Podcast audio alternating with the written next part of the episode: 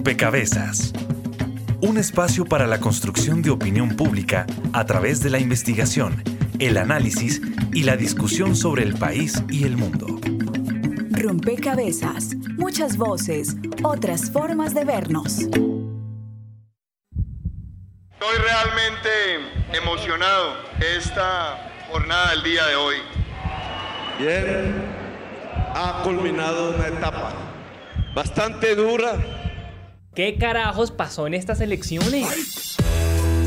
Ya se ha definido que Iván Duque y Gustavo Petro van a la segunda vuelta presidencial el próximo 17 de junio. Fueron unas elecciones con una participación altísima, tanto acá como en el exterior. La registraduría hizo tan rápido el conteo que fui a afeitarme y cuando volví ya teníamos definida la segunda vuelta. La Paz fue la gran ganadora de las elecciones de ayer. Los que han venido defendiendo el proceso de paz, los que no quieren echar para atrás. Detrás de la victoria de Iván Duque en la jornada de ayer hay una figura que indudablemente fue fundamental a la hora de arrastrar esos millones de votos y es la del expresidente Álvaro Uribe Vélez, considerado como el mayor elector de las últimas décadas en Colombia. Los resultados electorales de este domingo nos han llevado a un cruce de caminos histórico. Se abren ante nosotros dos horizontes, dos rumbos de país diametralmente opuestos. Por eso quiero hoy decir que quiero ser el presidente que una a nuestro país, que no gobierne con espejo retrovisor, sino mirando hacia el futuro de Colombia.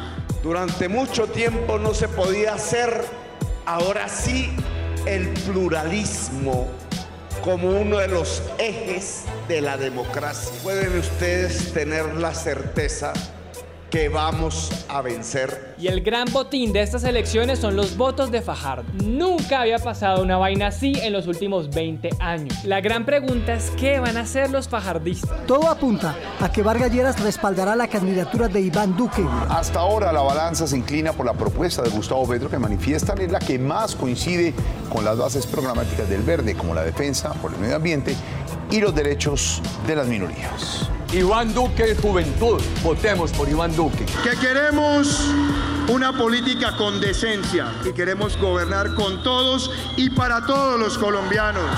¿Hacia dónde es que queremos llevar de verdad a Colombia? Son los votos de sectores excluidos a lo largo y ancho de Colombia que han decidido irrumpir y decir aquí estamos presentes. Nos confirman lo que anticipaban las encuestas. Tendremos una segunda vuelta entre Duque y Petro el 17 de junio. Cuéntanos qué podemos esperar para ese día.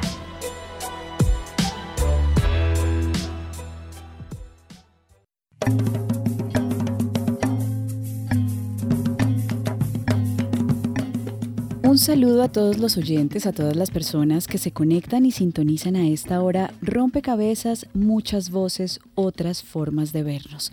Cuéntame qué va a pasar el próximo 17 de junio. Y bueno, esa es la gran pregunta, pero este rompecabezas lo que busca es dar herramientas para pensar cómo llegar a, esta fecha, cómo llegar a esta fecha con mayores criterios y con una decisión informada. Para muchos estas votaciones han marcado la historia política de nuestro país. Hay algunos analistas que dicen que la ha partido en dos, un poco porque se están viendo eh, situaciones que antes no se habían visto. Una izquierda muy cercana al poder, pues a, realmente llegar a la, a la, presidencia, una mujer en la vicepresidencia, sea cual sea el candidato que gane, y em, bueno, unas, unas, unos cambios en las cifras de la abstención, es decir, una mayor participación, em, y bueno, esto indica que algo está pasando, algo está pasando en nuestro país y queremos en Rompecabezas dedicar este programa justamente a ver ¿Qué significa eso? ¿Qué significa eso que vivimos y fuimos testigos el, domingo pasado y también qué nos espera en estas tres semanas eh, que nos separan de la decisión final, cómo eh, eh, se ve el país en perspectiva en esas dos propuestas políticas que quedaron elegidas para esta segunda vuelta y bueno, también cómo poder tomar decisiones que respondan a esas necesidades profundas de nuestro país. Bienvenidos entonces a este rompecabezas. Recuerden que estaremos con ustedes quien les habla, Mónica Osorio Aguiar, y en las redes sociales, Daniel Garrido. Hola Mónica, saludamos a todas las personas que nos escuchan a través de Javeriana Estéreo 91.9 en este momento. Queremos que como en todos los programas ustedes participen y sumen una ficha más a este rompecabezas. Pueden ustedes hacer preguntas para que nuestros expertos respondan a través de las redes sociales. Nos encuentran en Facebook como Rompecabezas Radio y en Twitter como arroba rompecabezas, reemplazando la O por un cero. Durante esta semana les dimos la invitación para que hicieran preguntas y ya estarán nuestros expertos respondiéndolas acá en vivo. También aprovechamos para saludar a las emisoras aliadas que nos permiten llegar a distintos lugares del territorio nacional. Saludos a nuestras emisoras aliadas. Nos escuchan en Putumayo, Nariño, Valle del Cauca, Caldas, Chocó, Antioquia, Córdoba, Atlántico, Tolima, Los Santanderes y en Bogotá. En todo el país a través de la red de Radio Universitaria de Colombia, en Venezuela por el Instituto Radiofónico Fe y Alegría, en América Latina por la Asociación Latinoamericana de Educación Radiofónica ALER y en el mundo entero por javerianaestereo.com y SoundCloud como rompecabezas-programa-radial. Y así como los oyentes suman eh, a este rompecabezas también quienes nos acompañan en la mesa de trabajo. Quiero dar la bienvenida a Patricia Muñoz G. Ella es profesora de la Facultad de Ciencias Políticas y Relaciones Internacionales de la Universidad Javeriana. Patricia, quiero dar la bienvenida con una pregunta y es para usted, ¿cuál es el gran hecho político de estas elecciones? Para usted, ¿qué marca la diferencia en, este, en esta coyuntura política? Bienvenida. Gracias, Mónica. Buenas noches. Un saludo para usted, para los colegas de la mesa de trabajo y para los oyentes que nos acompañan en este rompecabezas. Un hecho que indudablemente marca un punto importante en estos resultados electorales, Mónica, creo que tiene que ver con los niveles de participación el hecho que eh, hayamos podido ah, superar este 53% en los niveles de participación, eh, el hecho que desde hace 20 años no teníamos eh, estos niveles menores de abstención, yo creo que nos está mostrando un mayor interés de la ciudadanía en involucrarse en la elección, en los procesos electorales y en el futuro del país. Eh, con relación a, la importancia del voto y, a quienes vamos a elegir. Hecho importante, indudablemente usted lo marcaba al comienzo, em, tendremos una mujer en la vicepresidencia y aun cuando sigue siendo un, sigue dejando un sabor agridulce eh, en el sentido que sabemos del liderazgo que han venido forjando varias de las fórmulas vicepresidenciales mujeres y otras lideresas políticas en el país, bueno, ya hoy podemos decir que al menos vamos a dar un paso en el logro de la vicepresidencia. Y yo marcaría un tercero y último, Mónica, y tiene que ver con el resultado de esta elección para los partidos políticos tradicionales. El resultado, el balance que hoy están haciendo el partido de la U, el partido liberal, cambio radical, bueno, y el partido conservador que eh, acompañó pues al candidato Iván Duque del Centro Democrático, creo que nos está mostrando una vez más la necesidad de revisar cuál es el papel de nuestros partidos en en la promoción eh, mm, de la participación, cuál es el papel de los partidos en la interlocución con los ciudadanos, en su capacidad de movilización y cómo estos nuevos partidos, nuevos movimientos, nuevas fuerzas políticas, eh, Centro Democrático es un partido joven, pero allí cerca eh, la Alianza Verde ah, y por supuesto em, Compromiso Ciudadano, el movimiento que ha venido gestando Sergio Fajardo, logran movilizar un número de electores que demuestra mayores niveles de conexión y, por supuesto, mayores niveles de interlocución con estas ciudadanías. Patricia, usted deja eh, el programa justo en el punto en el que, en el que quisiera continuar porque mm, digamos, nos preguntábamos qué tanta influencia tuvieron en estas elecciones justamente las ideologías de partido. Y yo con esta pregunta quiero darle la bienvenida a Sandra Borda. Ella es decana de la Facultad de Ciencias Sociales de la Universidad Jorge Tadeo Lozano. Bienvenida a Rompecabezas, Sandra. Y bueno, ¿qué tanta influencia realmente tuvieron y van a tener también las, las digamos, dos fuerzas políticas, pero qué tanta fuerza tiene esa ideología en, en, en la toma de decisión finalmente? Mónica, hola, muy buenas noches y muchas gracias por la invitación. Estaba diciendo ahora fuera del aire que soy una gran fan de la emisora, entonces estoy como con, con nervios de groupie acá sentada, eh, porque es la primera vez que estoy acá y, estoy muy emocionada. Le quiero contar a los oyentes que además es una belleza el estudio que tienen, están estrenosísimos, eh, muy queridos. Muchas gracias. Con mucha envidia. Eh, es, es, una cuestión bien interesante porque, y, buenas noches por supuesto a los compañeros de mesa y, y a quienes nos escuchan. Eh, hay, hay una frase que siempre he utilizado para, inclusive antes de los resultados electorales, para interpretar lo que ha pasado con estas votaciones, y es que en esta ocasión nadie podía salir con el argumento eh, de que no tenía por quién votar.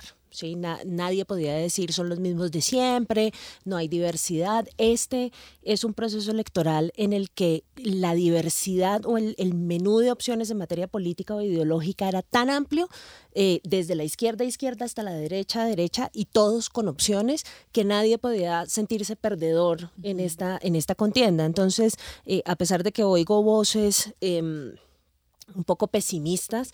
Eh, yo estoy muy contenta con los resultados. Creo que, que, la finalización del proceso de paz ha abierto el espacio eh, y del conflicto ha abierto el espacio para que tengamos una democracia mucho más diversa, mucho más profunda, mucho más vibrante y como que un poco menos de fachada, diría yo. Entonces, eso nos pone en el escenario de, la pregunta sobre la ideología. Em, y creo que es una cosa bien interesante porque parte de la sensación que tiene la gente con este discurso que seguramente han oído frecuentemente de la polarización es justamente que tenemos nuevas propuestas políticas e ideológicas en, en, la palestra y en la, y en la discusión pública que no habíamos tenido antes. Yo, yo siempre he sostenido, y, no soy yo solamente, eso lo ha dicho un montón de gente que hace historia política de Colombia, que nuestro espectro político e ideológico siempre estaba muy inclinado hacia la derecha.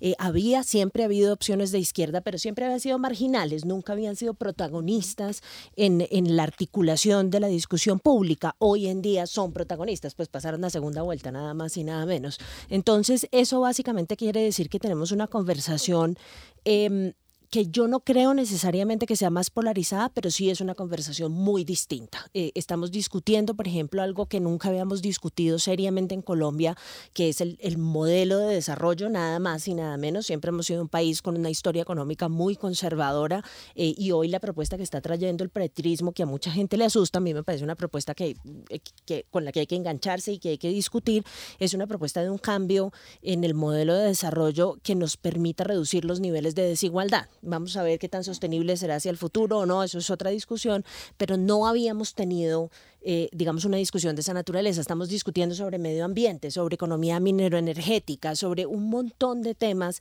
que se habían quedado por fuera em, y en ese sentido siento yo que estamos en, un escenario de conversación mucho más plural, mucho más rico, mucho más diverso. Bien, tenemos una, una, pieza que vamos a sumar desde las redes sociales y que se conecta con lo que usted decía, Sandra, y es que tan, usted decía, yo me siento contenta, me siento tranquila con lo que pasó, hay más diversidad, la gente no tenía muchas opciones para elegir. Bueno, vamos a ver cómo se siente la gente con esos resultados. Durante esta semana les preguntamos en nuestra cuenta de Twitter, pues bueno, no alcanzó a hacer una semana a partir de los resultados. ¿Se siente representado por alguna de las dos fuerzas políticas que llegaron a la segunda vuelta, sí el 69%, no 18% y parcialmente 13%, es decir, el total del no y parcialmente fue, fue el 31%. Teniendo en cuenta que el, el 69% dijo que sí, podría hacerse algún tipo de lectura sobre eh, cómo está el país, si está generando algún cambio, si precisamente se está ubicando un poco en estos dos eh, opuestos, si queremos llamarlo así, que pasaron a la segunda, a la segunda vuelta. Con esta pregunta le quiero dar la bienvenida a Juan Carlos Merchan, es investigador del Cine Programa por la Paz. Bienvenido. Muy buenas noches para todas las personas que nos escuchan y muchísimas gracias por esta invitación. Em, considero, considero que la segunda vuelta siempre eh, implica, eh, dentro de la vida electoral, democrática de los pueblos, un, un poner a la comunidad política entre la espada y la pared. Es decir, una necesidad inexorable de tomar una decisión, de definirse un poco a la fuerza. No estoy diciendo que ese poco a la fuerza sea negativo, sino que es todo un mecanismo que con una pedagogía muy particular trata de llevar a, las, personas, a las ciudadanas y ciudadanos, a que después de un espectro que puede ser amplio, y, como decía Sandra ahorita, eh, tenemos un espectro cada vez más diverso, eh, llegamos a una segunda vuelta donde las personas tienen que definirse, tienen que proyectarse en el futuro, tienen que imaginarse cómo serán sus cuatro años siguientes de vida y eso necesariamente las pone a decidir. Eh, para algunos ciudadanos esto es un proceso más rápido y ese porcentaje que ustedes tienen seguramente es el porcentaje de ciudadanos que eh, más rápidamente eh, recomponen su decisión o porque los dos candidatos que están punteando y que pasaron la segunda vuelta son de su preferencia o porque rápidamente eh, encuentran en ellos lo que era su segunda opción. Hay otros, otra, otra, otros ciudadanos y ciudadanas que se demoran unos días más en eso. Eh, por ejemplo, en estos momentos considero que todo ese bloque eh, grande, ese 23.7% de que logró Fajardo, gran parte de esa comunidad votante eh, está haciendo un tránsito más lento hacia su decisión. Y en algunos casos es un tránsito eh, más eh, doloroso psicológicamente, socialmente. Solamente son tibios, sino lentos. hay, una, hay, una, hay una lentitud allí. Creo que las redes se están moviendo en estos momentos. Porque es, claro, es, es un cambio. Además, porque una posición como esa, como, muchas de las personas que apoyaron a Fajardo, lo que, lo que demuestra también en el fondo es un sentir muy profundo, muy hondo de cansancio de la polarización. Incluso creo que muchos, muchos votantes podrían no tener muy claro cuál era la propuesta de Fajardo o no la pudieron descifrar bien o no tenían mucha claridad y personalmente considero que eh, Fajardo su programa y él en los debates, por ejemplo, ofrecía poca claridad, pero eh, no era eso lo que enganchó a, sus, a sus votantes. Es un cansancio, un sentimiento muy hondo de rechazo hacia la polarización, cosa que me parece muy, muy valiosa para analizar. Es decir, cuando tantos millones de colombianos que votan expresan ese, ese cansancio, ese, ese, ese, llegar a un punto límite de no aguantar más este sentimiento polarizado eh, es un fenómeno. Es un fenómeno. Podríamos decir, Juan Carlos, que estamos de todas maneras, em, digamos, siendo testigos de un, cambio, como ya lo decía Sandra, un cambio también en la manera de entender y de reaccionar ante las propuestas que nos hacen los gobernantes. Vamos a poner una ficha en este rompecabezas en donde recogemos cuáles fueron los resultados de las votaciones del pasado domingo. De acuerdo con los datos oficiales y consolidados por parte de la Registraduría Nacional, en Colombia estaban habilitadas para votar 36.783.940 personas, de las cuales votó el 53,38%. Esto quiere decir 19.636.714 colombianos. Del total de los votos hubo 341.087 votos en blanco, 56.935 no marcados y 243.645 votos nulos. Cabe resaltar que en las elecciones presidenciales del año 2014 había 32.975.158 colombianos habilitados para votar, de los cuales participaron en primera vuelta 13.209.561 colombianos, esto registra el 40%. 770.496 votos fueron votos en blanco y 311.655 fueron votos nulos. ¿Cómo se pueden leer estas cifras? ¿Qué esperar en la segunda vuelta el próximo 17 de junio? Informa para Rompecabezas Juan Sebastián Ortiz.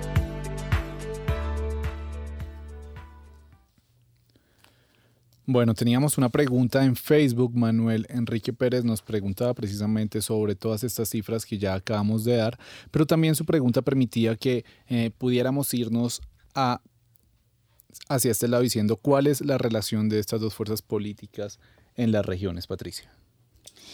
Lo que nos mostraron los resultados del pasado domingo en cuanto a regiones, em, si vemos hoy el mapa político de esos departamentos en donde Petro obtuvo la mayor votación y Duque obtuvo la mayor votación, vamos a encontrar una particularidad. Petro alcanza la mayor votación en los departamentos de Guajira, Atlántico, Sucre, Córdoba, Chocó, Cauca, Nariño, Putumayo y Baupés. ¿Y, ¿Y qué tienen en común? ¿Por qué el discurso? ¿Por qué la propuesta llega a los votantes en estos departamentos, en estas regiones. Eh, ya mencionábamos en la mesa el discurso de inclusión, la preocupación por minorías, eh, el papel que pueden tener a minorías indígenas, afros, el tema de equidad, el tema eh, de cómo hacer una sociedad mucho más incluyente que se refleja en que varios de estos departamentos, Guajira, Chocó, Cauca, Nariño, Putumayo, Baupés, precisamente son de los departamentos ah, más golpeados en temas de eh, poblaciones que son excluidas o en las condiciones de vida de la misma población. Encontramos que el voto tradicionalmente conservador, en esto que también mencionábamos de la, de la historia económica conservadora del país, se refleja en estos sitios donde eh, Iván Duque eh, logra eh, su mayor porcentaje de votación. Y, viendo el mapa de manera pues muy rápida entre el domingo y hoy, son las zonas en donde también Ah, eh, triunfa eh, en el plebiscito el no y son las zonas donde tradicionalmente las fuerzas conservadoras y el uribismo han tenido un mejor desempeño. Lo que vemos entonces es una continuidad de este voto conservador en estas regiones del centro del país, de la zona andina, donde tradicionalmente Uribe había tenido un buen desempeño. Por supuesto, cuando miramos la costa atlántica, no dejamos de formularnos preguntas. ¿Qué sucedió? Eh, ¿Qué sucedió con con, la predicción que se hacía frente a la posibilidad que el voto llamado de estructuras partidistas pudiese tener un arrastre importante y pudiese incluso sobreponerse al voto de opinión. No ocurrió en la costa atlántica. Y, hoy son varias las, eh, eh, los análisis que escuchamos desde la costa atlántica en el sentido de que los recursos no fueron suficientes para impulsar esa movilización que vimos en las elecciones del 11 de marzo. Eh, para comentar que en el Atlántico, no más, donde sabemos que eh, Cambio Radical tiene una fuerza importante, eh, alcanza a triunfar Petro en el departamento eh, del Atlántico. Igual ocurre, por ejemplo, en, bueno, el voto de Bogotá, que merece un análisis especial al, final, y en otros departamentos donde se esperaba que Germán Vargas Llera superara las fuerzas petristas y esto no pasó. y Bogotá, por supuesto, Bogotá con la votación eh, por Sergio Fajardo, ese 33 y un poco más por ciento de votación a favor de Fajardo, seguido de, Petro con el 29, casi 30 por ciento de la votación, eh, está mostrando también un comportamiento particular, diferente, donde el llamado voto de opinión, el voto no amarrado a estructuras partidistas, el voto más libre, el voto más pensado, si se quiere, el voto mm, eh, menos asociado a las llamadas clientelas y demás, eh, logra eh, allí eh, conservarse en la ciudad de Bogotá y refleja un resultado importante. De hecho, en un artículo de La Silla Vacía, mm, que salió recién, decía un poco que la, la puja en esta segunda vuelta, en estas tres semanas, sería en Bogotá, Valle, Caribe y la zona paisa, un poco recogiendo esos retos que se le imponen a los, a los dos candidatos en esta carrera hacia la segunda vuelta. Em, y ahí ustedes ponen, digamos, en, la mesa una pieza clave y es pensarse en las regiones y pensar cómo las fuerzas políticas se mueven en las regiones. Y a mí me surge una duda en términos de, em, y trayendo lo que Sandra dijo en su primera intervención, como el proceso de paz le abrió espacios a una democracia más vibrante. ¿Qué significó? ¿Cuál fue el papel de las FARC en esta, en esta um, contienda electoral, Juan Carlos?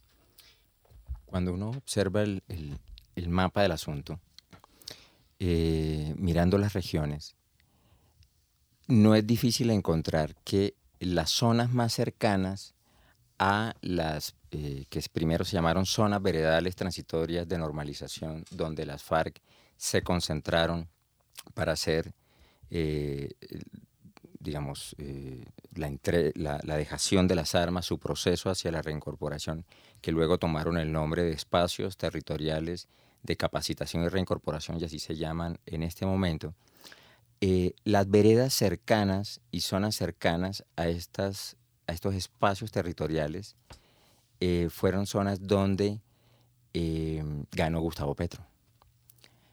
Por supuesto, son zonas que han ido, digamos, sensibilizándose, sensibilizándose en ese contacto que tienen con los nuevos pobladores, las nuevas pobladoras de esas zonas veredales.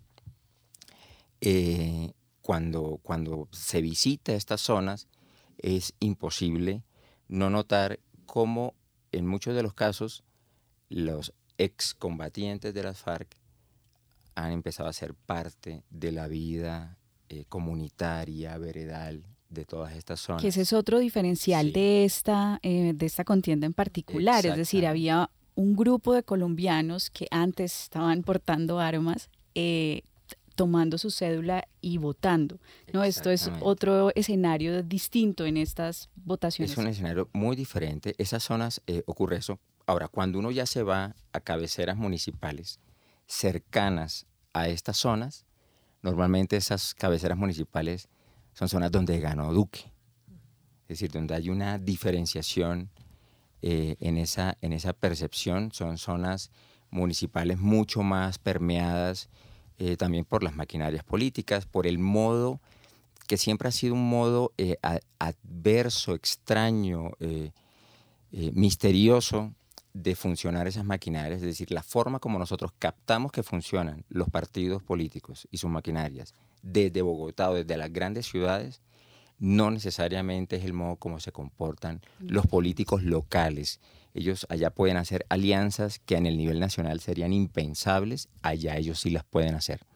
Y considero que por eso, eh, digamos, todas estas diferencias movieron a que hace cuatro años, en el 2014, eh, hubieran pasado la segunda vuelta dos candidatos que representan y han representado la, tradición política, las élites políticas tradicionales, Santos y Zuluaga, en este momento pasan a la segunda vuelta eh, raramente, más bien eh, uno de ellos sí concentra toda esa tradición y esa élite política, mientras entra otra diferentísima que es alternativa, en este caso es Gustavo Petro. y a punto de entrar estuvo otra que también era alternativa. Llega justamente una pregunta eh, de redes sociales que queremos sumar a este rompecabezas. Precisamente sobre los partidos tradicionales, eh, arroba Pedro Leuro nos dice, sigo sin entender qué pasó con Germán Vargas. ¿Qué va a pasar con los partidos tradicionales? ¿Se están volviendo movimientos zombie, muertos en vida? Y yo eso quisiera agregarle. ¿Será que hay maquinarias que de pronto se activan en segunda vuelta ahorita, Sandra? Me pido contestar esa Me pido, me la pido, me la Es pido. para ti, punto. Es, es mi, mi Es político tuya. favorito de esta, de esta contienda es Germán Vargas Lleras. ¿Por qué, Sandra? Me parece, me parece una figura como interesantísima, ya voy a decir por qué. El- el- yo creo que hay, hay una cosa interesante con, con lo que sucede con Cambio Radical. Pues lo primero y más interesante de todo es que Germán Vargas Lleras ni siquiera alcanza a sacar la votación del partido en el Congreso, que es una cosa loquísima. Eh, los, los, los cálculos que hacía César Caballero y cifras y conceptos de acuerdo con los cuales la votación del Congreso de Cambio Radical se iba a incrementar eh, por unas y otras razones, pues no solamente no sucedió, sino que además no se incrementó, sino que se disminuyó. Eh, luego el cosco- la repartida de coscorrones en Cambio Radical debe estar dura a estas alturas. Las coaliciones tampoco funcionaron. Eh, uno se, se hubiese imaginado que Atlántico, por ejemplo, la coalición con el partido de la U, Armando Benedetti, más los Char, etcétera, etcétera, que eso iba a sumar sobrado y no sumó. Eh, eh, en una muy buena parte, eh, pues porque los Char eh, están empezando como a apuntar en varias direcciones, como diría el expresidente Uribe, a poner sus huevitos en distintas canastas. eh, y, y una de esas canastas era desde ya Iván Duque, yo creo. Entonces, eh, no, no hubo una apuesta, creo que lo que sucedió es que desde el comienzo estuvo tan débil en las encuestas que nadie sintió que ese era un apoyo eh, duro ni que era una apuesta sustancial que valía la pena hacer. Em, entonces, eh, el efecto de las encuestas, todo el mundo dice, ah, pues es que las encuestas no sirven para nada, la gente no se debería fijar en las encuestas. Claro que sí sirven, entre otras cosas para que los financiadores tomen la decisión de en dónde ponen su plata y en dónde ponen, en dónde ponen el, el- el apoyo que van a dar, pues porque necesitan estar con el que va a llegar al Estado. Y solamente una palabra sobre Bogotá. Eh, lo de Fajardo en Bogotá es una cosa bien interesante. Todo el mundo sabe que Bogotá se está moviendo en la dirección de convertirse en un lugar de voto de opinión, eso está claro, pero yo creo que hay dos componentes adicionales. Uno, eh, de resaltar que el que le sigue a Fajardo es Petro. eh, que, que es una cosa interesante porque todo el mundo creía que iba a haber un voto castigo contra Petro enorme, eh, porque según los medios de comunicación había, los medios de comunicación tradicionales, quiero decir, había un descontento generalizado en la ciudad con la gestión de Petro y pues no hay tal. Digamos, no estamos tan, tan, tan felices como para que hubiera ganado en Bogotá, pero tampoco parece ser que estamos tan, tan bravos como para castigarlo. El que resultó castigado fue Vargas Lleras. Y Vargas Lleras es el patrón electoral y el patrón político del actual alcalde, que es Enrique Peñalosa. Entonces, creo que ahí hay un voto castigo que obviamente tiene una memoria mucho más fresca, que es la de la gestión del actual alcalde. Em, el- el candidato Vargas Lleras, durante la última fase de la campaña, hizo un esfuerzo grande por separarse del alcalde. Recordarán que inclusive lo regañó en varias ocasiones porque no le hizo todas las casas que se suponía que le tenía que hacer. Entonces, creo que esas separaciones políticas resultaron en un debilitamiento fuertísimo de las, de las alianzas que se suponía tenían que habilitarle la maquinaria a Vargas Lleras para que le funcionara eh, la cosa electoralmente. Grandes ganadores, y luego lo discutimos, las encuestas. Ahí está, ahí está la respuesta. ¿Qué fue lo que pasó con Germán Vargas Lleras? Pero justo en ese momento varias manos se levantaron aquí en la mesa. Entonces voy a darle la palabra a Juan Carlos y luego a Patricia para hacer un comentario sobre este asunto. Bien, estoy de acuerdo. Eh, considero que además de eh, Humberto de la Calle, Germán Vargas Lleras eh, hacen esa dupla de los traicionados de esta contienda electoral. Los traicionados por sus partidos, los traicionados por sus caciques en lo local. Ciertamente, eh, Vargas Lleras nunca logró superar un porcentaje muy bajito en las encuestas. Es- Esto determina si lo financian o no lo financian. Eh, allá ya hay un problema. Y en segundo lugar, estas maquinarias, yo creo que aunque pudieran eh, de frente y partidariamente decirle que iban a votar por él en las regiones, más bien Cambio Radical, el partido de la U, empezaron fue a configurar ya cómo se iban a comportar en la segunda vuelta, aunque no hubiera pasado la primera, y por eso fueron eh, traicionando a Germán Vargas Lleras. Y lo segundo, eh, pienso que la... Que incluso los de Cambio Radical le hicieron conejo a Vargas Lleras. ¿Sí? Sí. Sí. Vargas Lleras sonaba más, digamos, se veía más en las pancartas de las, de las grandes carreteras del país, eh, pero fue debilitándose en la, en la conversación de los políticos locales que empezaron fue a proyectarse la en su segunda vuelta sin que la primera hubiera ocurrido. Y lo segundo, yo sí creo que la ciudadanía eh, eh, manda un mensaje de reproche hacia Germán Vargas Lleras por actitudes personales. Es decir, el coscorrón ya se iba más o menos eh, mm, pasando, ya le iba bajando el rating al coscorrón eh, porque se estaba comportando bastante moderado en los debates. Y llegaron las Y las preguntas Y llegaron las preguntas chimbas con Yolanda, lo cual fue bastante indignante para muchas personas. Y ese tipo de cosas, los últimos días, son bastante determinantes. Patricia, una última palabra sobre, Ah, sobre para responder a se nuestras nos redes. convirtió pues en, Dije que era el en el favorito. personaje favorito de la O mesa. una última palabra sobre Ok, no, por supuesto. Eh, a, a lo que han dicho Sandra y Juan Carlos me sumo y agregaría un par de cosas más. Una de ellas, que creo que la campaña en Bogotá fue muy, muy floja. Realmente muy floja, tardía. Eh, no se vieron como los, los líderes del partido moviendo a la gente y animando. Creo que casi no vimos campaña. Por supuesto que hay castigo a lo personal, pero también castigo a estas, a estos escándalos asociados a un Kiko Gómez, a una Uneida a Pinto, a, a estos dirigentes a quienes Cambio Radical había entregado el aval. Un detalle que de pronto no lo mencionemos luego, eh, empezó eh, a recoger firmas, eh, se lanza como un candidato de grupo significativo de firmas, cosa que a la gente tampoco le sonó cuando sabemos la asociación Germán Vargas Lleras, Cambio Radical, entonces de día recojo firmas, de noche estoy con Cambio Radical, una cosa allí como una, un matrimonio, pues una incoherencia que la gente también castiga. Y, y de las firmas, el alto número de firmas que presentó, finalmente habría que decir también que un alto número resultó chimbas y entonces tampoco pues no, bueno, no resultó.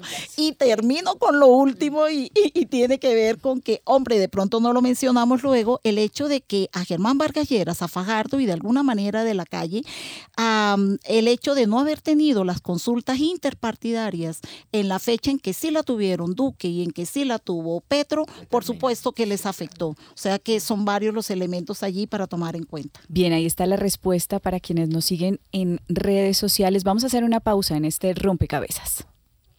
Están escuchando Javeriana Estéreo, sin fronteras. Bitácora es investigación, creación y análisis. Bitácora, de lunes a jueves de 8 a 9 de la noche por Javeriana Stereo. La agenda nacional y las voces regionales son protagonistas en Rompecabezas. Los martes a las 7 de la noche en Javeriana Estéreo Sin Fronteras. Dirige Mónica Osorio.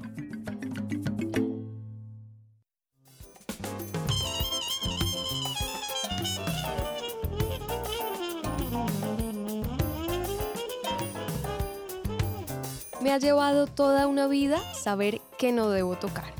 Dizzy Gillespie.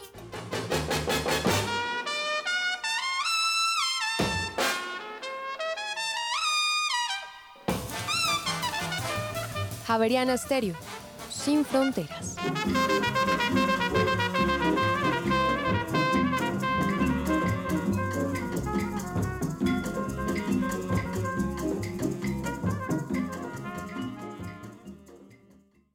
Están escuchando Javeriana Estéreo, sin fronteras.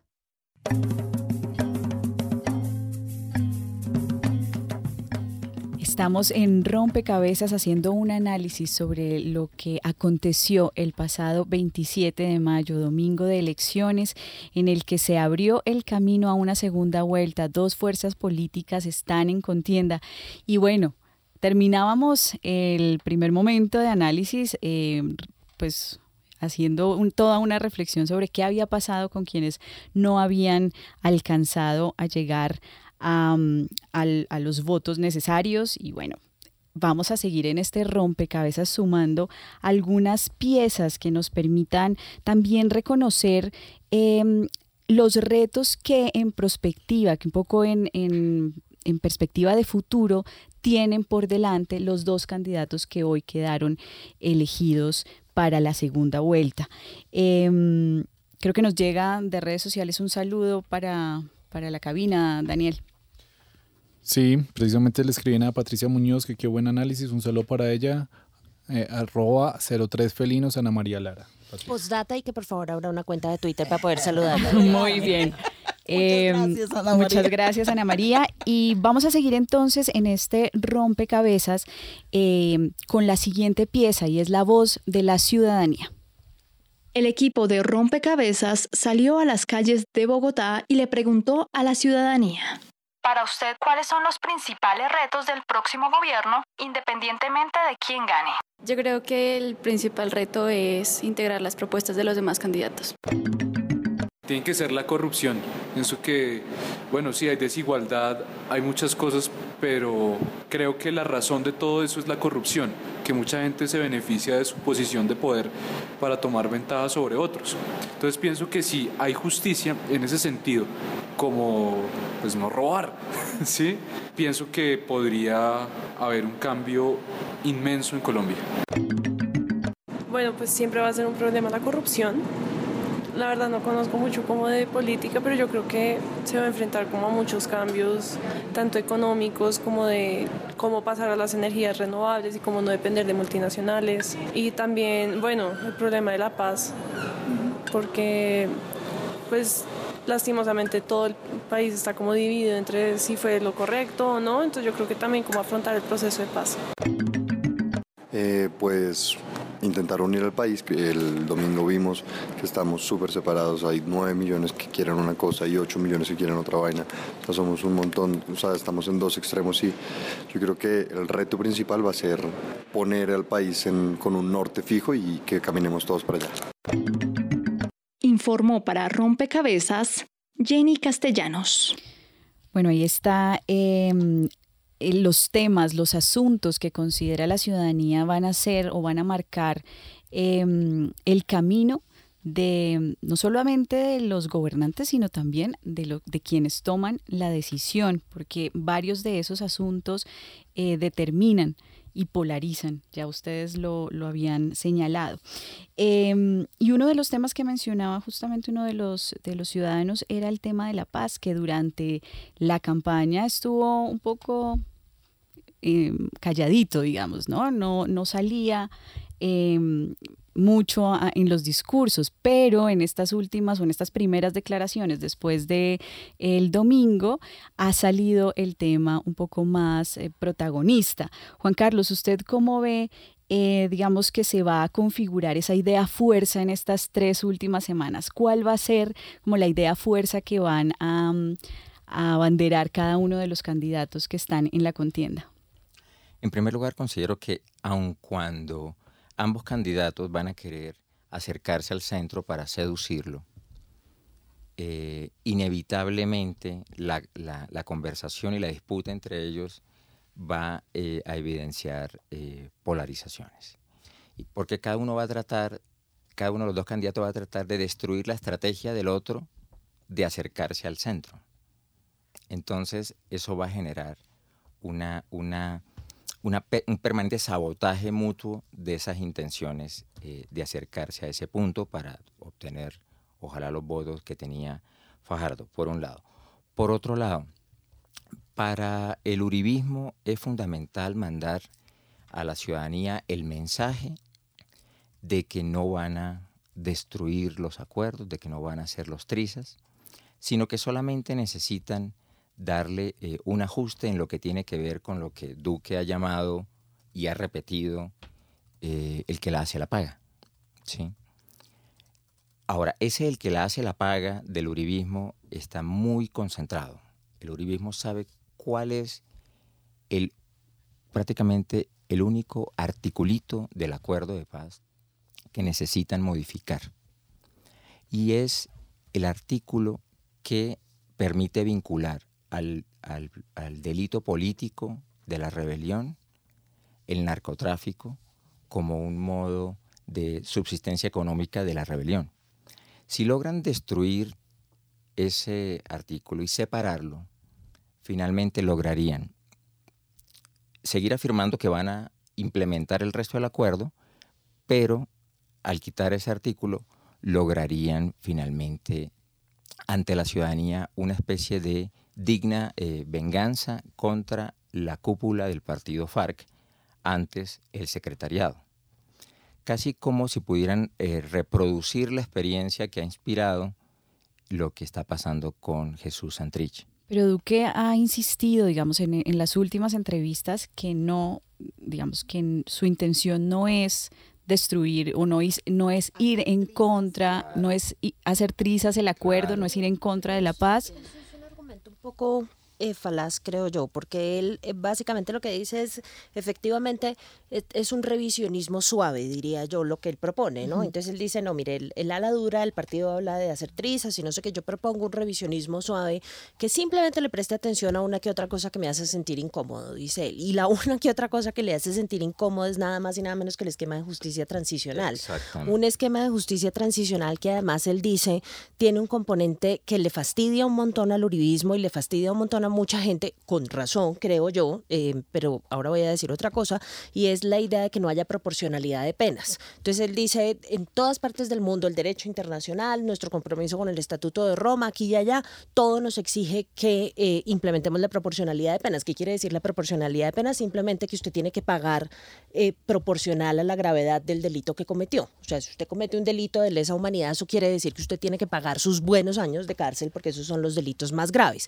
Claro, eso funciona en un escenario común y corriente, pero cuando usted está en medio de un proceso de paz y está generando un esquema de justicia transicional, proponerle eso a un grupo armado es básicamente equivalente a pedirle que se rinda y llevarlo a la cárcel. Entonces, pues suena facilísimo. Entonces uno dice, no, sí, bueno, esta pequeña cosa de la proporcionalidad de las penas, esta pequeña cosa de la proporcionalidad de las penas es la, es la negociación que resultó de eso, es la razón por la cual eh, hoy tenemos podemos hablar de una finalización del conflicto armado. Entonces, cuando él dice que quiere transformar eso, pues básicamente equivale a hacerle conejo a las FARC con lo que se acordó en materia de justicia y eso puede tener impactos no solamente en términos de la participación política y otras cosas de la cúpula, sino más importante aún de lo que pase de ahí para abajo, porque si yo fuera miembro de las FARC y eso fuera lo que fuese a hacer el gobierno, yo empezaría a preocuparme. En ese escenario, la paz entonces aparece como un dilema para, para este candidato. ¿Cuál sería el dilema de la otra alternativa, Patricia? El dilema de la otra alternativa, indudablemente, Mónica, yo creo que es cómo sacar adelante la implementación del acuerdo de paz con tres grandes retos. El primero tiene que ver con la reconciliación nacional, con esa reconciliación de la que el padre de Ru habla tanto desde la Comisión de la Verdad, cómo lograr ah, esos niveles de eh, acercamiento, perdón si ello fuera posible, pero de todas maneras una convivencia que nos permita construir la paz. Es que apenas empezamos a construir la paz y el punto de partida es la reconciliación. Pero ello demanda un andamiaje político, institucional, que es el que tiene que implementarse a través de la tarea del Congreso y a través de la voluntad política de, se supone que de este otro lado, de esta parte que quiere ver implementado el proceso. Y un tercer reto, amarrado a los dos primeros, el tema de los recursos. Los recursos que demanda eh, el andamiaje institucional y la puesta en marcha eh, de, todo este, eh, de este proceso para poder lograr reconciliación, para poder construir paz, para poder llegar a los territorios, que es el gran reto que hemos reconocido que es desde donde se debe construir la paz, para que la participación política sea un hecho real y, sea real desde el ejercicio, desde la, de la oposición, desde la garantía a los líderes sociales y políticos, desde el papel de los ciudadanos en el acompañamiento permanente a los electos. Entonces, son muchos los retos que tenemos en la implementación del acuerdo, pero indudablemente con la premisa de que empezamos a construir la paz a partir de la implementación. A Petro también se le critica su, su apuesta, digamos, de, de desarrollo, un poco sus, sus, decisiones en términos económicos. Ahí, ¿a qué, a qué dilema se enfrenta él ante el electorado, eh, Sandra? Yo creo que hay varias cosas y también para, creo que es algo que se aplica también para el caso de la implementación de la paz del que estaba hablando Patricia hace un instante. Hay un reto complicado para Petro y es su relación con el Congreso. Em, obviamente no tiene mayorías en el Congreso, eso ya sobra decirlo, em, y por, y si uno va a juzgar lo que va a pasar con base en lo que pasó en el pasado en materia de su relación con el Consejo de Bogotá, pues creo que estamos en serios problemas. Eh, porque lo que demostró esa relación con el Consejo es que le costó trabajo construir lo que los politólogos llaman gobernabilidad, que todo el mundo cree que es mermelada, pero no es mermelada, es distinto. La, gobernabilidad es un concepto un poco más sofisticado que andar repartiendo mermelada. Eh, pero, pero es la idea básicamente de que, de que no estamos absolutamente seguros de la capacidad que tenga de construir consensos con los partidos políticos. Tampoco sabemos qué tanto los partidos políticos tradicionales van a estar, digamos, en disposición de construir acuerdos con Petro y eso puede generar problemas a la hora de implementar ya sea una transformación económica o eh, poner a marchar la implementación de la paz. Por eso, entre otras razones, era que hablaban de constituyente. Eh, porque lo que ellos proponen es un rearreglo institucional que les permita eh, tener una relación distinta con el Congreso, no, no, necesariamente que le nombren a todo el mundo en el Congreso, ni, ni mucho menos, o sea, no es una, yo no creo que sea una movida autoritaria, pero sí es una movida que está diseñada para intentar cambiar el tipo de relacionamiento tradicional que tiene el Ejecutivo con el Congreso. Ahora, por cuenta de ese movimiento del que estaba hablando Juan Carlos hace un instante, hacia el centro que van a tener que hacer ambos candidatos, ya Petro ayer dijo que no le a la constituyente, porque sabe perfectamente que los votantes de centro le, tienen, le tenemos un poco de repelús a la idea de, de, remover tanto el tapete en materia este institucional, para, particularmente en este momento que es un momento de transición. Entonces creo que el desafío ahí es un desafío enorme, creo que hay mucho ímpetu, eh, creo que hay mucha, eh, mucho entusiasmo y yo aprecio muchísimo que Petro haya activado tanta ciudadanía, yo creo que hay muchos jóvenes detrás de esto que están muy convencidos, a veces demasiado convencidos para mi gusto, eh, pero pero digamos, se está moviendo mucho la ciudadanía en este sentido, pero, pero creo que el, las preguntas, digamos, casi que logísticas de cómo ejercer el poder cuando, cuando llegue a la Casa de Nariño son preguntas eh, que tiene que empezar a contestar desde ya. O sea, el cómo se van a hacer las cosas. Em, en Rompecabezas solemos siempre mm, hacer un llamado a la ciudadanía a, esa ciudadanía que no debe terminar, digamos, su compromiso con la democracia depositando eh, en la urna su papeleta y decidiendo quién es su candidato, sino que debe hacer un ejercicio continuo de seguimiento, de veeduría, de acompañamiento a sus candidatos.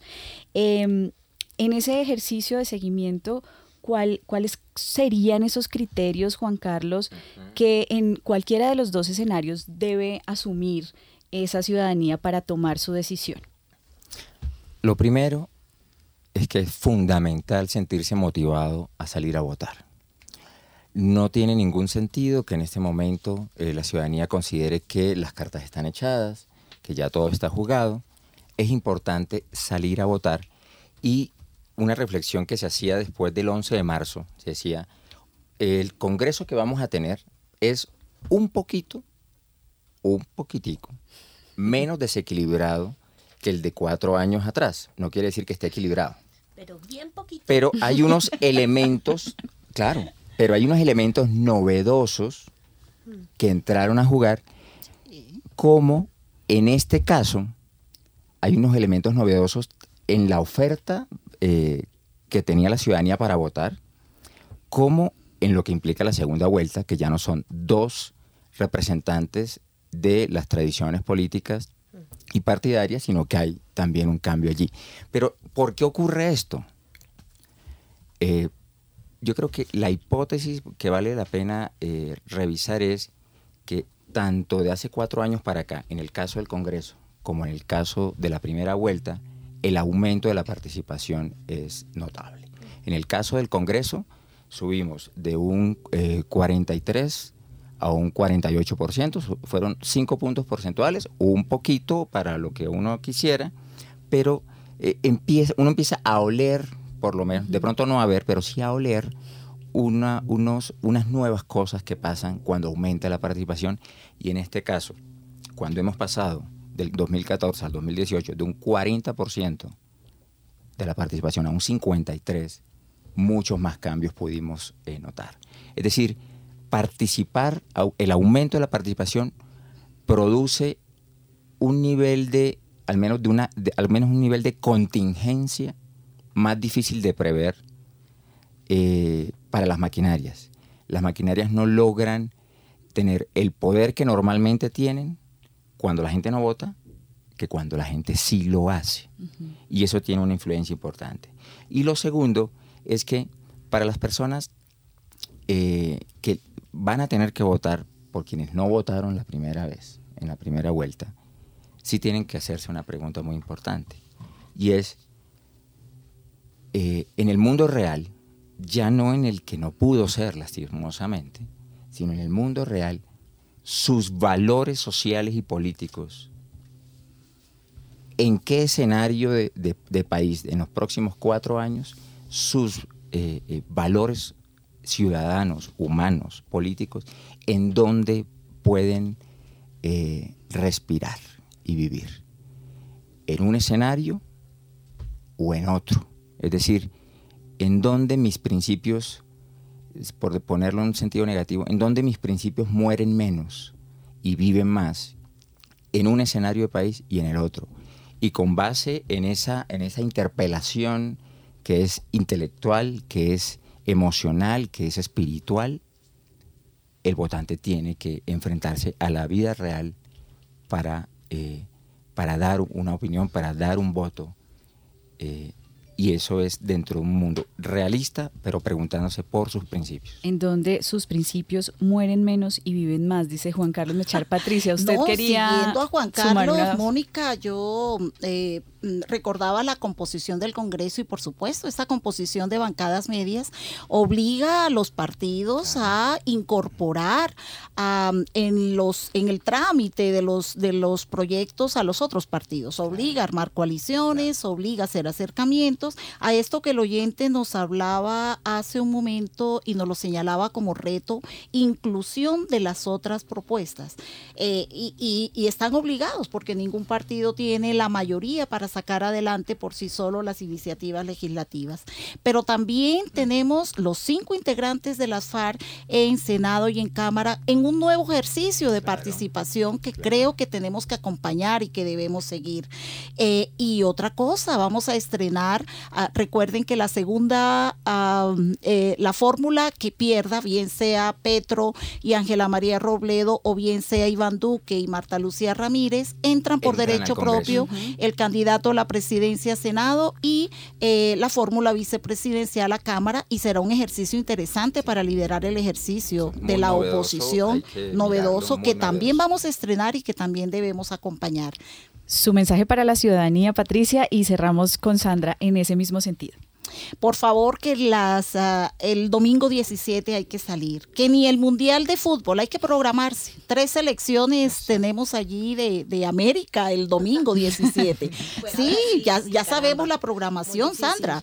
Costa Rica a las 7 de la mañana, a las 10 de la mañana México, Alemania y a la 1 de la tarde Brasil, tratando de convencerlos de que van a votar. Entonces, aquí les tengo la fórmula, Sandra. La fórmula es, hay que votar antes de las 10. Ah, el llamado a la ciudadanía, por favor, a los jóvenes. Hay que movilizarnos antes de las 10. Si uno va antes de las 10, se demora 5 minutos. 5 minutos, por favor, porque además hay menos congestión. Eh, hay gente que se levanta un poco más tarde. Aquellos que quieran disfrutar de jornada de fútbol, hay que votar temprano. Y hay que hacerlo con el sentido de que decidimos algo trascendental para el futuro del país. Estamos decidiendo no solo modelos, estamos decidiendo a eh, diferentes, estamos decidiendo ah, propuestas, pero estamos decidiendo sobre todo el ejercicio de nuestra ciudadanía a través de la participación. Estamos decidiendo el ejercicio de la ciudadanía a través de la participación. Sandra. Eh, no, eh, yo, yo, Juan Carlos, soy uno de esos votantes que no tiene ni la menor idea de qué es lo que va a hacer. Em, que tuvo muy claro que iba a hacer en la primera vuelta y ahora no tiene ni idea qué es lo que va a hacer. Em, y, y no, había plan B. No, no, nunca hay plan B. ¿Cuándo hay plan B en la vida? Nunca, eso es pura carreta. Eh, el, el, el punto tal vez que quisiera hacer es que los dilemas a los que se enfrenta la gente como yo en esta segunda vuelta no necesariamente son éticos em, puede ser que alguien se haga la pregunta sobre, sobre bueno, ¿qué está más cerca de mis principios? Pero puede ser que haya gente que, que meta dentro de la ecuación cosas distintas. Eh, no estoy diciendo que se olviden de los principios, simplemente que creo que hagan una, una, una suerte como de sumatoria o de, o de ecuación eh, ligeramente distinta, que, que se haga preguntas sobre, bueno, en términos económicos, por ejemplo, ¿qué tanta sostenibilidad me implica la propuesta de un lado o del otro? La decisión del bolsillo. O sea, si usted es empresario, digamos, su ética pasa también por, por dónde me voy a desempeñar yo mejor en, un sistema económico. la, la, eh, ética, digamos, no es racional, de acuerdo. universal. De acuerdo. creo que lo que estoy tratando de debatir es ese argumento que he venido escuchando en redes sociales recientemente, de acuerdo con el cual eh, esta decisión de la segunda vuelta es una decisión entre buenos y malos. ¿sí? Yo, a mí no me gusta esa forma de presentar la política. Le tengo muchos reparos a eso eh, y escucho constantemente, pero ¿cómo puede ser posible que usted no tenga claro que aquí hay unos que ya los conocemos y que han sido terribles para el país y otros que representan una nueva alternativa y que son los buenos del paseo? Yo, yo creo que esa no es una buena forma de convencer a la gente. Yo ¿Cómo la convence entonces? no, yo creo que tienen que echarle una mirada a lo que les interesa eh, eh, y, y, y, sin necesariamente caer en estos discursos de debacles, eh, de acuerdo con los cuales si es la izquierda es la debacle para todo el mundo, porque mm. todos vamos a terminar pobres iguales, iguales pero pobres, y de acuerdo con el cual si gana la derecha, pues nos van a acabar a todos a punta de motosierra. Yo creo que las dos cosas son exageradas. Yo honestamente creo que las instituciones de este país eh, dan para que uno crea que si bien va a haber cambios, ninguna de las dos alternativas va a acabar con el país. Entonces es, es cuestión, yo llamaría a la tranquilidad, digamos, a, evaluar las propuestas con tranquilidad y a no jugar a la política del miedo, eh, porque eso sí me parece nefasto. No jugar a la política del miedo ni a la política del odio. Yo creo que uno puede, digamos, cuando uno evalúa el tema de sus principios, finalmente lo que uno también se puede estar preguntando es, si lo que yo quería no fue ya, ¿qué escenario preferiría yo los próximos cuatro años que podría convertirse en un escalón? también para lo que yo sí quisiera más adelante. O sea, y con esta invitación, y con esta invitación, Juan Carlos, y con la claridad que nos deja Patricia de los horarios del Mundial, antes de las 10 de la mañana, horario perfecto para salir a votar. Cerramos este rompecabezas, no sin antes darle las gracias, por supuesto, a Patricia Muñoz G, profesora de la Facultad de Ciencias Políticas y Relaciones Internacionales de la Universidad Javeriana, Juan Carlos Merchán, investigador del CINEP, Programa por la Paz, y Sandra Borda, decana de la Facultad de Ciencias Sociales de la Universidad Jorge Tadeo Lozano. Recuerden que estuvieron con ustedes quien les habla, Mónica Osorio Aguiar, en las redes sociales Daniel Garrido y en la producción de Rompecabezas Juan Sebastián Ortiz. Rompecabezas. Una producción del CINEP, Programa por la Paz, la Pontificia Universidad Javeriana y la emisora Javeriana Estéreo 91.9 FM. Rompecabezas. Muchas voces, otras formas de vernos. Los paisajes sonoros de Rompecabezas cuentan con audios tomados de distintas fuentes. Para conocer el origen del material, diríjase a www.cinep.org.co.